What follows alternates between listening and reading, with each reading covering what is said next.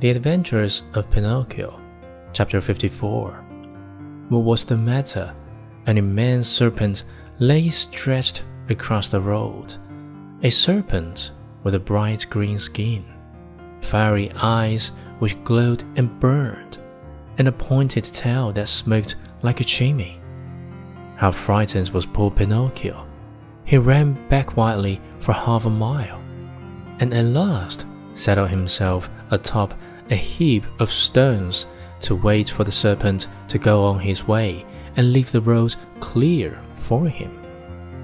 He waited an hour, two hours, three hours, but the serpent was always there, and even from afar one could see the flash of his red eyes and the column of smoke which rose from his long pointed tail. Pinocchio, trying to feel very brave, walked straight up to him and said in a sweet, soothing voice, I beg your pardon, Mr. Serpent.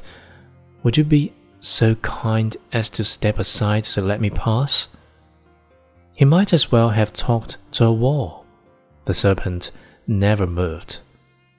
Once more, in the same sweet voice, he spoke.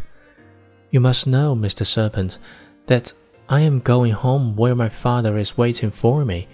It is so long since I have seen him.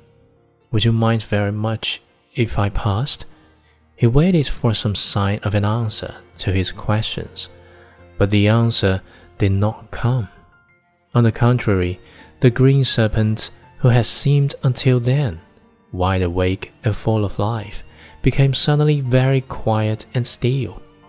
His eyes closed, and his tail stopped smoking.